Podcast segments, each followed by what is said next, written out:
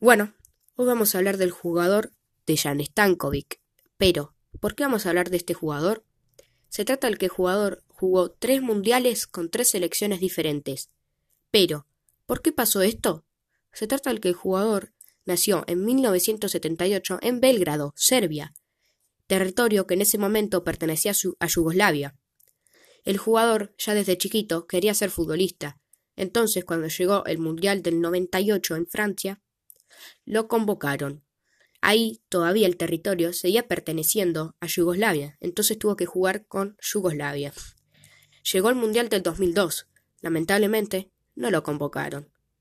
Entonces, para el Mundial del 2006, él pensaba que no lo iban a convocar. Pero, para su sorpresa, lo convocaron al Mundial de Alemania 2006. Lamentablemente, Yugoslavia se dividió en tres países, Kosovo, Cerro de Montenegro y Serbia. Tenía que elegir una de esas tres selecciones. El jugador eligió a Cerro de Montenegro. Entonces jugó el Mundial del 2006 con Cerro de Montenegro. En el 2010, esos tres países se independizaron y se convirtió en Serbia.